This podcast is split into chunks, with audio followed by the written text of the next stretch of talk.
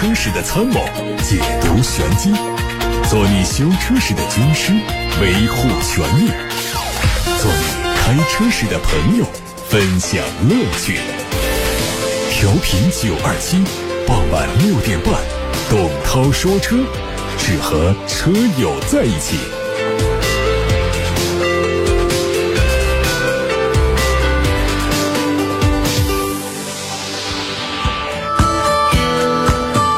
各位好，欢迎听董涛说车，六点半到七点半直播，欢迎大家把选车用车的问题，把汽车消费维权的投诉都发到直播间来。楚天交广呼叫中心的热线零二七八六八六六六六六等待拨打，另外还有董涛说车的微信公众号可以图文留言。我们先看新闻。在本届上海车展前夕，二零二一东风汽车品牌春季盛典在上海幺八六二时尚艺术中心举行。秉承让汽车驱动梦想的企业使命，在焕新的品质、智慧和悦的品牌价值理念下，东风汽车集团有限公司东方风起计划正式起航，科技创新。跃迁行动为新能源和智能驾驶而来，系列战略合作共筑未来汽车生态“十四五”战略行动的谋定，将推动东风加快向科技型企业转型，开启创新转型发展的新纪元，为中国民族品牌的崛起注入澎湃动力。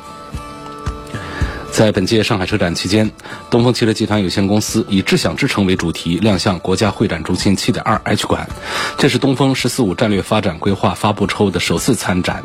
东风公司技术中心东风风神、东风风行、风光、郑州日产、悦享科技。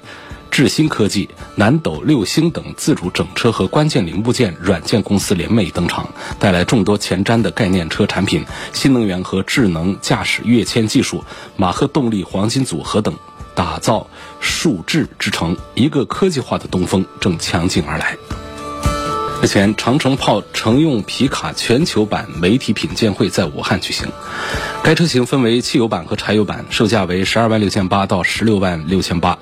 外观上，长城炮的大 logo 非常具有视觉冲击力，车头粗壮的镀铬格栅搭配两侧鹰眼智能大灯，整车造型张力十足。配置方面用的是 2.0T 加 8AT 的组合，结合智能四驱、后桥电子差速锁、智能网联系统等配置，给用户带来舒适的驾乘体验。近日，一汽丰田亚洲狮荣放双擎一加两款产品在武汉上市。亚洲狮的售价区间是十四万二千八到十七万九千八，是基于 TNGA 架构打造的全球统一标准丰田轿车，采用二点零升喷气流控发动机，百分之四十热效率，高效节油，百公里油耗低到五点七升。荣放双擎一加售价二十四万八千八到二十九万六千八，电动机和发动机高效结合，百公里加速七点四秒，油耗低到一点四升，纯电续航里程九十五公里。该车性能得到。全面提升，两款产品的面世进一步满足了消费者的出行需求。为了满足中国消费者对于高品质产品和技术日益变化的需求，日产汽车携多元化产品阵容亮相了本届上海车展。日产奇骏是 SUV 市场的畅销产品之一，在本届车展上，全新一代奇骏将作为企业转型计划的核心车型，通过良好的操控性能和科技配备，无缝迎合了国内市场需求。另外，日产汽车还将放眼中国未来移动出行的发展，着力推动智能网联、智能驾驶和电驱化技术的革新。同时，日产汽车还将不断导入先进的创新技术。术为中国消费者带来更好的用户感受。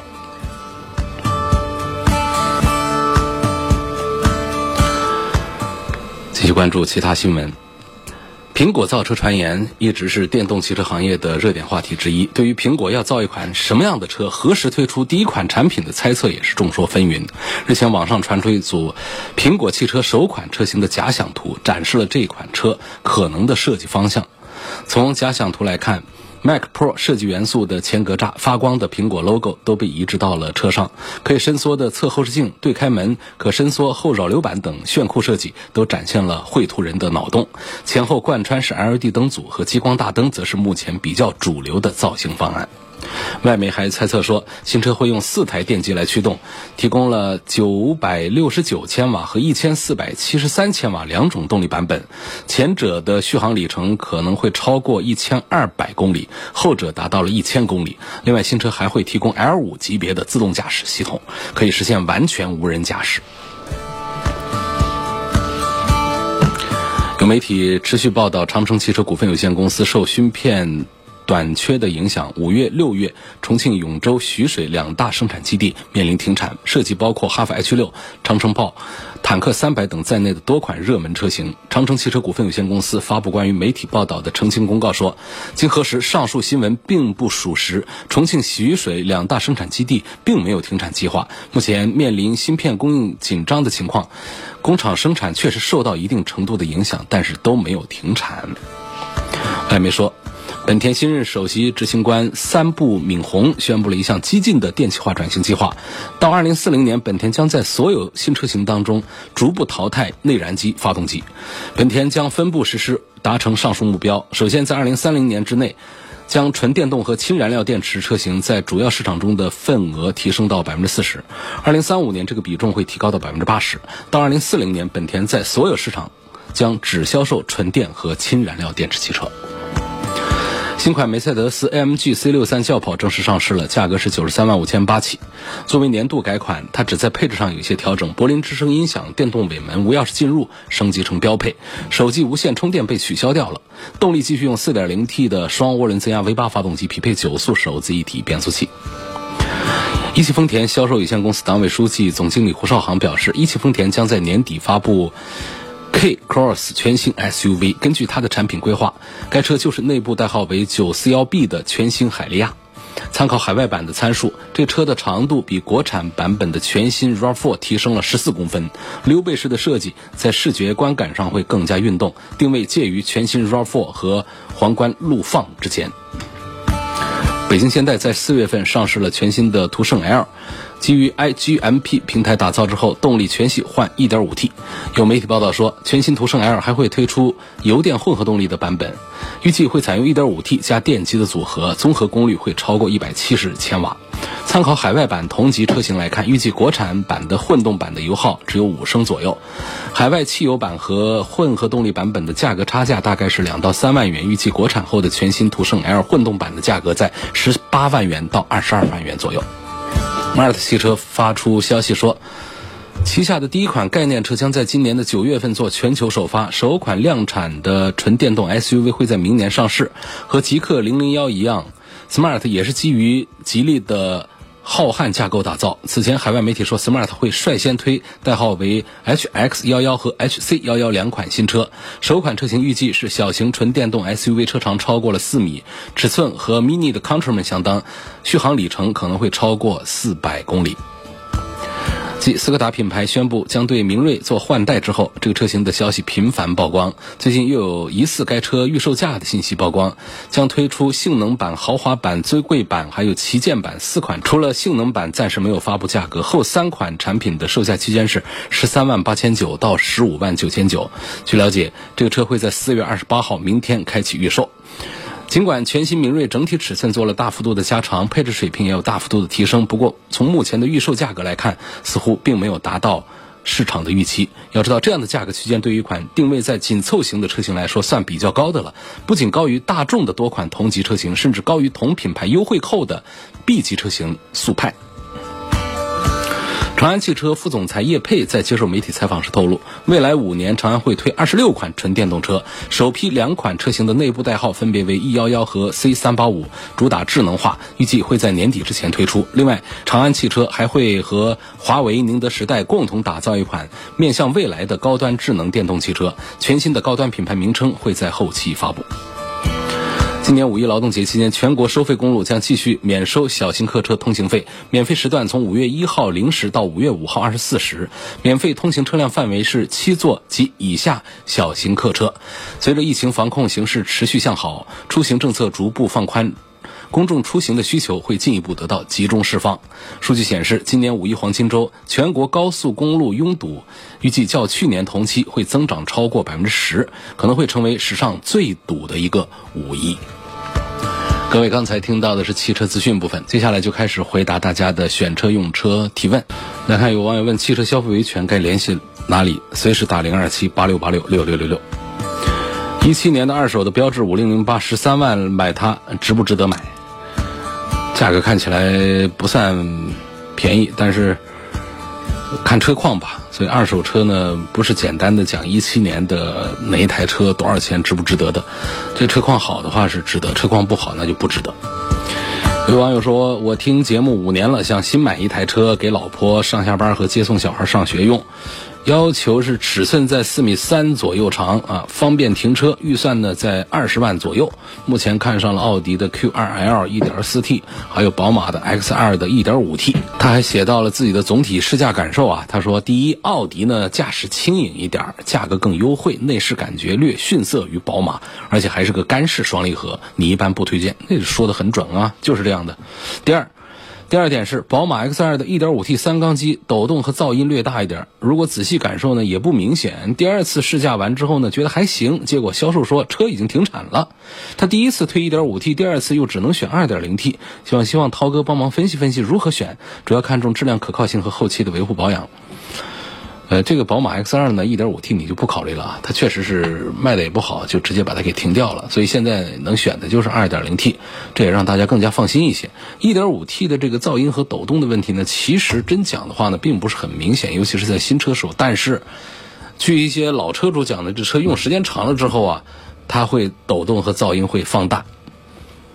所以说，三缸机呢，在很多车企那儿呢是又爱又恨，又想推出它，它确实节能环保。又降低成本，但是呢，它确实会拉低整个车型的销量。在别克啊，在很多品牌门下都出现过这样的悲剧啊。所以这个宝马呢，现在这个 X2 上的 2.0T，我觉得是更值得考虑一些的。尤其是到了这个它有 8AT 的配置的时候，当然这个价格也就到了上了三十万，而且这位朋友的预算在二十万左右的话，其实这个 X2 呢。它还是有一点点超预算的，但是到了 Q 二身上呢，价格倒是合适，最便宜的优惠完了，在二十万下方可以办下地了。你说这辆车是不是很值得买？其实看样子也是很不错，但是就是你刚才说的这一点，干式双离合变速箱，我现在推七速的湿式的已经是没有心理障碍了，因为很多人反映七速湿式用的挺好，它不怎么坏，是这样的。就是第一个就是湿式本身从设计原理上讲呢。它在拥堵路段下，在长期磨损之下的它的故障率并不是太高。第二个呢，就是本身厂家的变速箱的制造工艺和技术也都在提升，所以现在的双离合变速箱，尤其是湿式的，不管六速还是七速，跟十年前的比，已经有了可以叫有个词叫今非昔比。那么到这个干式的，其实也是在进步的过程当中，但是这个七速的干式的双离合变速箱啊，在很多车主的身上呢，仍然还是倒了霉了，还是出现一些顿挫啊、一些故障的一些问题。因为从设计原理上讲，对于我们这样的拥堵路况讲的话呢，磨损时间长了，可能新车是没问题啊，也不用太多公里数，不是说六万七万公里数，大家可能把车都卖掉了，不是。很多是两万三万就开始出毛病，这是很多人正在用的车啊。两万三万公里可不是一个卖车的高峰点呢，卖车的高峰点还是在五万公里之后，所以可能在第一任车主身上就倒了霉了。这个就我就特别要提醒我们的首任车主们，在听节目的朋友们，听多了就知道，我确实对于干式双离合变速箱的推荐是非常的慎重的。所以这位朋友啊，你这二十万的预算来买这个车啊，两个车，一个奥迪 Q2 干式双离合，这个我也不大推荐。那宝马 X2 呢？我觉得你预算是不是突破了一点？要不要争取一下预算？还是考虑这个宝马的叉二啊？日产的奇骏和本田的 CRV 该怎么选？呃，我觉得现阶段奇骏和 CRV 都还是很有竞争实力，但是最不冒风险的、买起来用起来最踏实的还是 CRV。这是销量非常好，保值也非常好，故障也比较低，空间配置各方面都做得恰恰好。所以，那么奇骏呢？我觉得。买这一代也还是不错，到了下一代直接上了三缸机之后呢，可能大家会更加的纠结一些。实际上这一代奇骏呢，因为它卖的并不好，不是说完全卖的不好，就相对于像 CRV 啊，像这些产品来讲，它卖的要差一些。呃，就是因为这样的一些。销量上的原因呢，本身这个奇骏它在这个性价比的表现上呢，反而还有一些优势。就是比方说它的一个2.5升的自然吸气，来配一个 CVT 的变速箱呢，其实这一套组合啊，还是拿得出手。优惠完的价格已经到了二十万下方，所以从性价比之选上，包括它的这个四驱。那也还是比 CRV 的四驱要硬朗一点，所以二十万的下方能买到这样的二点五升的直列四缸的动力，再加上 CVT 变速箱，再加上一个四驱，这套东西要说起来的话呢，其实是比同价位的 CRV 的配置性价比要显得高一些的。所以这样的一组推荐当中呢，我首先还是推荐这个 CRV，我认为吧几乎是不冒险的，完全大众化的一个选项。那么呃，我们需要更高的性价比的话呢，奇骏的四驱的2.5的 CVT 也是值得考虑的。呃，武汉市内老年人的四轮代步电动车怎么上牌？一个汽车能够在车管所上牌啊，它是有这个一个是国家的这个法规体系来管控，再就是呢，它有厂家的在工信部的那种备案的东西，在车管所里面是电脑的后台里面是有这样的体系的。有了这样的系统之后呢，我们的机动车才可以到车管所去上牌。那么像这个老人的四轮代步电动车呢，我了解不多啊。呃，我猜的话，应该是有相当一部分是没有这样的系统的，就是厂家造了一个车子出来就把它给卖出去了，所以你想挂牌照是，应该是办不到的，挂不了牌照的，就会成为一种非法上路。所以这种车呢，在小区里头，呃，在低速的这个小路上走一走呢，也就走了。但是你要是上公路的话，实际是。很多是非法上路的，是不能上机动车道行驶的，要注意啊。还有本田的 CRV，买它的燃油版应该是哪一个版本的性价比最好？本田的 CRV 呢，实际上我推的比较多的是它的这个混合动力了。那么要看它的燃油版呢，1.5T，这个发动机呢其实也有很不错的马力了，跑起来并不慢，也还行。从这个配置表上拉开来看的话，中间有个五六万的从最高配到最低配这样的一个差价。我认为呢，买这个 CVT 变速箱就是买这个自动挡的低配，性价比表现就很不错。因为我总是那个观点，安全配置上过得去就行了，其他的舒适配置我们讲性价比的话能省啊就省。而且本身呢，CRV 的这个基础配置啊并不低，比方说可以开启的全景天窗，这是大家看中的一样东西。啊，再加上呢，它的这中间有块屏，现在没块屏的车啊，确实是不好意思出门，也都有了。包括 LED 灯，这原厂的灯啊，它确实还是比较值得信任的。你说这几样东西都有了，至于说皮座不皮座的织布座椅啊，还是其他的一些电动手动的一些内外后视镜，这个我觉得就显得就不重要了。所以我觉得二十万下方的，呃，十七万多的那个低配的。确实是很具有性价比。这说的是本田 CRV 的燃油版，问哪一个版本的性价比比较好？啊，我就这么简单的回答了。标致 508L 的 1.8T 和迈锐宝的 2.0T，现在开这个408呀，感觉还可以。我注重操控，开车比较猛，开车比较猛啊。按道理说呢，动力要大一点，那开车才会爽一点。那雪佛兰的车呢，跟这个标致的车在一起比呢，如果说想开的好玩的话，还是标致。因为雪佛兰的车呢，它其实已经偏离了这个驾驶好玩，这它从来就没有往这个方向去过吧，所以它不叫偏离了。那么它在这个迈锐宝的这个车型上讲的话呢，它更多的还是讲的一个空间的一个实用性啊这方面的。再加上它用的这个动力呢，2.0T 的动力还是提速表现，在一个二十万下方的一个 B 级车来说，表现还是比较优秀的，排名还是比较靠前的。但是说驾驶的乐趣表现的话呢，迈锐宝的雪佛兰的底盘平台从来都是做的并不是太运动的。那这个时候呢，像标致系列，包括我们的冬雪，那东标、冬雪，他们的底盘表现，哪怕说在动力上实际上并不强大。你说像这个标致的 1.8T 呢，你要讲这个。呃，跟这个咱们的刚才讲的 2.0T 的迈锐宝相比的话呢，动力上是要弱一些的。尽管调的也还是很不错，匹配的也还很不错啊。动力上讲呢稍弱一点，但是我觉得一个车开的好玩的话呢，不仅仅是说动力要有两百多匹马力，还是说在底盘在方向控制方面要有感觉。所以这一组当中呢，我还是赞成标致508 400 THP 要多一点。有个网友说。如果要改车标以及车尾的数字标志，需不需要申报？比如说，把这个 GLB 的国产版本改成 AMG 外观的，如果你只是小范围的贴点东西的话，这个不用申报。但是你要改变了外观上的主要标志的话，就让这个车啊跟行车行车本上的区别很大，认不出来的话，这种才会。在车管所需要提前做备案，所以你改一下这样的标啊，这样的贴点什么东西没人管啊。但比方说你是单边的排气管，你把它搞成双边的，这个就是毛病了。呃，这个其实是改变了车辆外观的主要特征了。包括我们说把保险杠的形状我们也做了一些变化，大灯的形状、尾灯的形状都做了一些变化，这些都是不被法律所许可的。所以你改一下数字标这样的，没人管，没事儿。有网友说库里南的底盘有异响是个什么情况？这个劳斯莱斯的就世界上最贵的 SUV 了，库里南。说它底盘异响，这其实不是回答这个问题的啊。你这底盘是哪儿坏了？这个那就是一个维修方面的问题。其实，由此我们可以说这样一个话题，就是为什么这样的劳斯莱斯啊、宾利这样的车，其实还有很多的毛病和故障。是这样的，大家千万不要以为这车卖好几百万，所以呢它就是故障率很低，这之间没关系的啊，没关系的。因为这样的车卖大几百万，它它贵在哪儿？卖在哪儿呢？它一个首先是品牌，这个溢价能力可不是我们的奔驰、宝马、奥迪可以来相提并论的，所以它品牌溢价能力特别强。你要说这车制造成本真有那么贵吗？肯定没那么高，但肯定也不低啊。所以这是一个品牌溢价。第二个呢，它很多的花里胡哨的那些跟质量无关的那些配置，它值钱。比方说那个小金人得多少钱？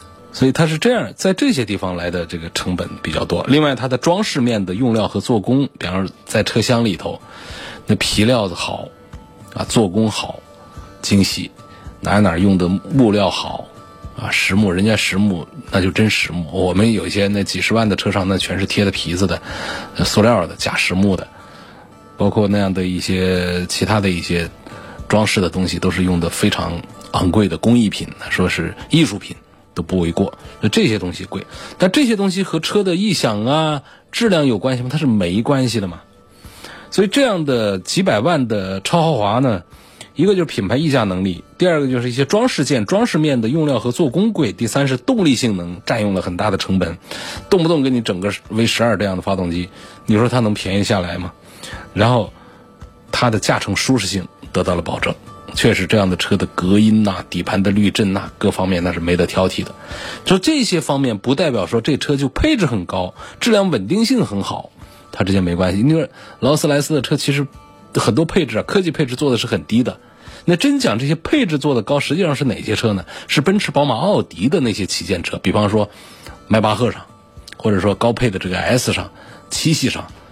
奥迪的 A 八上，他们的科技配置那就是武装到牙齿，就尽量的往上堆。那你在劳斯莱斯这样的车上，你还能看到手动控制的，它当然也是自动空调了，就起码搞成一个手动空调的这种搞法，这种样式，就好多东西啊，它的配置是很低的，那些舒适配置做的并不好。因为什么？它给司机用这些玩意儿，他要那么高的配置干什么？还有就是他要的那种调性，所以他不需要搞那么多的液晶屏、全自动化的那种舒适化的一些配置往上上。另外，就关于这个质量的稳定性，就这样的车呢，它其实它的量产的量它是并不大的，量产的量越大，它的产品的一致性才更有保证。比方说像丰田，为什么它很能控制质量的稳定性呢？你说一个丰田的成本，它要比这些车低多少？它怎么把质量稳定性给做上去了呢？就是它的量产特别大，然后它在制造工艺方面的自动化程度更高一些。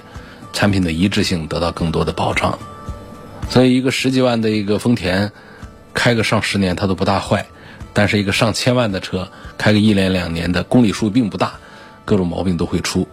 说买这种千万级别的车，谁是追求它的故障率低去的？反而是我们买十几万、二十几万的车才是追求故障率低去的，他们之间是矛盾的啊。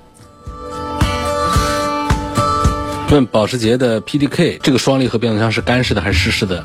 那肯定是个湿式的呀。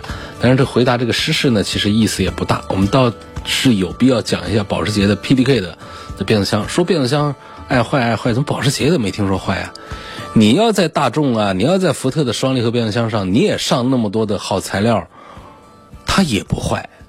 那这是一个制造成本决定的。双离合变速箱本身无罪啊，是因为。要批量生产，要量化，要做低端产品的配置呢，它在用料上做的差一些。那么结合它的工作原理，它就容易磨损，就容易出毛病了。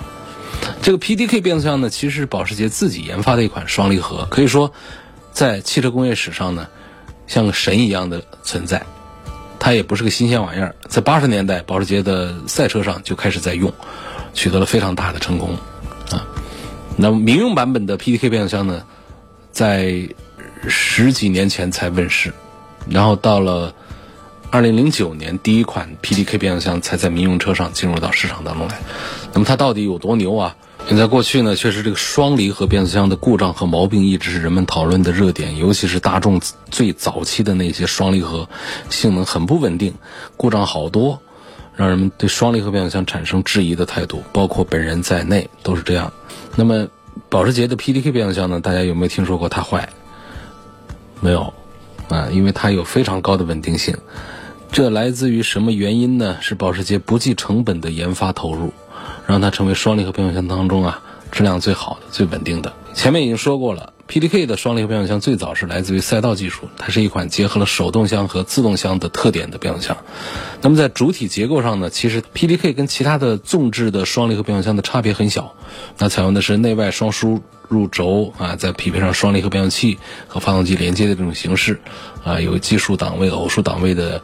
咬合，然后来实现动力的连接。因为这个 PDK 啊，它能够在不明显中断动力的情况下实现快速换挡，所以说呢，PDK 就凭借这个优势，不管是相对传统手动箱还是传统的行星齿轮的 AT 变速箱，它都有更强的呃行驶性能啊，广泛用在后驱和四驱的保时捷上。那这个车怎么说它牛呢？就是我们讲呢，这个双离合变速箱最容易出毛病的就是在低速的蠕动。低速的排队行驶、堵车的情况下，城市公路低速情况下呀，它这个离合片的摩擦太频繁了，就容易坏。所以，如果说是我们最差的双离合变速箱，如果你天天在高速公路上跑，它也不大坏，就是在低速的时候摩擦。那么，保时捷的 PDK，我们怎么说它的质量好呢？用这样一个做法，就是它保时捷不有一个弹射起步吗？这个是最烧离合片的，所以在保时捷的 PDK 上做弹射起步。它都不会因为过热导致故障报警，那么可想它在平常的日常的正常驾驶当中还会有毛病吗？说国外有媒体针对这款 PDK 变速箱做了测试的，对搭载了 PDK 变速箱的911做连续多达五十次的弹射起步测试，最终的结果是变速箱没有产生任何的故障现象，可见它的性能稳定性有多牛，有多优异。下一个问题问：轩逸家用可以吗？朗逸1.5家用可以不？这你见过哪个单位说我买一个轩逸当办公用车，买个朗逸做办公用车吗？不都是买天籁、买帕萨特做商务用车吗？所以这些车百分之九十九的用途是家用。怎么问轩逸家用可以不？朗逸家用可以不？所以这是。我就只能这么来回答，他们就是标准的家庭用车。从销量上讲，这两个是王牌啊，王牌对王牌。这当中销量最大的是轩逸，轩逸的销量太恐怖了，一个月卖几万台。朗逸比它差一点，但是也是相当于很多主机厂的全厂的所有车型的年销量，顶个朗逸的一个月的销量，一个单一车型的销量都是销量非常好的。这两个产品随便选吧。下面有个网友啊，他问了这么一个问题啊，我们一起讨论一下。涛哥你好，黄陂区汉口北大道涉水河大桥，我车停在桥上等红绿灯啊。每当大货车过桥，我的小车就抖动严重；大货车过后呢，又不抖动。不是车的问题，可能是桥的问题。希望涛哥向有关部门反映一下。这应该不是个问题啊。桥梁是什么形状的？长条状的。什么结构的？钢混。高楼什么材料？什么形状的？也是长条状的。也是常见的是钢混，这种钢材结构的以及长条状的建筑，它就得晃，它不晃还不对了，晃太大也不对啊。就是说，只要晃动的幅度不是过大，或者说它只要它完全静止，没有任何晃动，这两种情况其实是反而是危险的。这我我是不知道是在哪儿看了，我一直有这么一个。认知在我的脑海里面，如果我说错了的话呢，各位物理学专家们可以，呃，给我纠正一下。就是在一些超高层的长条状的这样的一些建筑，有一定强度的建筑的基础上呢，就是因为它的结构的连接方式，它会产生一定的弹性，这是有利于楼体或者桥体安全的。这种晃动呢，它可以抵消一些风力、一些震动带来的这个压力。所以大货车经过的时候，那么大的重量过的时候呢，依靠它自身的这种桥梁的弹力，让你的车辆上感觉到有上下起伏或者左右的这种晃动，这是轻微的晃动，它是没有什么安全隐患的，没有问题的。但是呢，你也千万别像我们是不是去年出现过鹦鹉洲大桥的晃，还有那个广东那边是哪个大桥？晃得不得了，就直接的不能再走了。但是你看它晃成那样，两边都封了路，我们看视频看得吓死。但那桥它晃归晃，它不塌，什么道理呢？实际上这就是这个一种变形，当然那是一个超范围变形啊。我们讲在正常情况下，我们的高楼，尤其是像上了四十层的高楼，到顶楼上去，你是能感觉到晃动的。这种晃动是正常的。如果你上楼顶发现这个楼都没晃了，那说明这个楼都歪了。啊，那么桥梁也是一样的。如果这个桥梁在大风下，在大货车经过的时候，它也纹丝不动的话，尤其是比较长的桥梁，那反而还是有问题的。啊，它是一种缓冲，是一种弹性变形，是正常的。东本的 Inspire 的燃油版本，买它的哪个配置性价比比较高啊？我对这个配置也小有一点研究。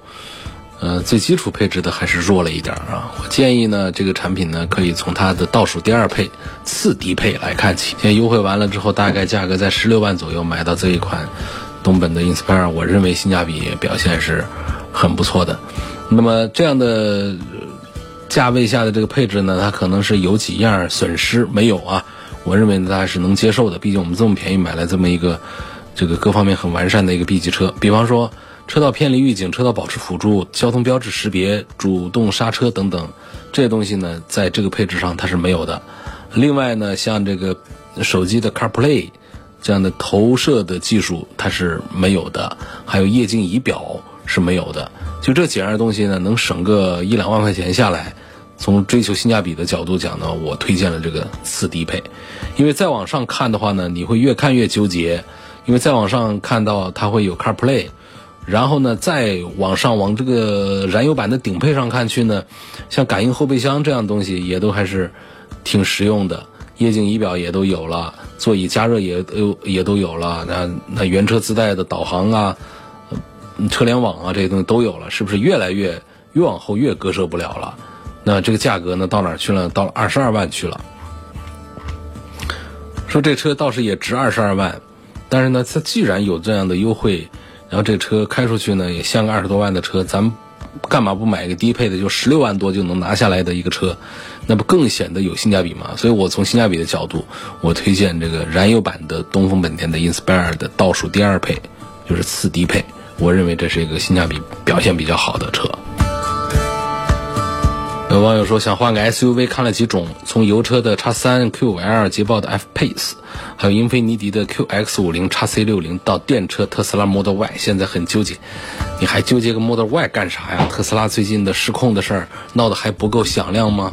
这几天我几乎每天刷到一个新的特斯拉的失控的视频，真假难辨。在这种情况下，我确实得慎重的推荐特斯拉。好，其他几个车呢？捷豹的 F Pace 销量太差了，你也先把它搁一边儿。然后宝马的叉三和奥迪的 Q5L 啊，Q5L 性价比表现要更好一些，但是从整车的完善性来讲，宝马的叉三我认为是缺点最少的一个产品，所以性价比比较好的推荐奥迪的 Q5L。但是从产品的完善性上来讲的话呢，我赞成价位稍高一点的宝马的叉三。好。今天就到这儿，感谢各位收听和参与晚上六点半到七点半钟直播的董涛说车。错过收听的网友们、朋友们、听友们，可以通过董涛说车的全媒体平台的董涛说车专栏收听往期节目的重播音频。每天都在上传前一天的音频。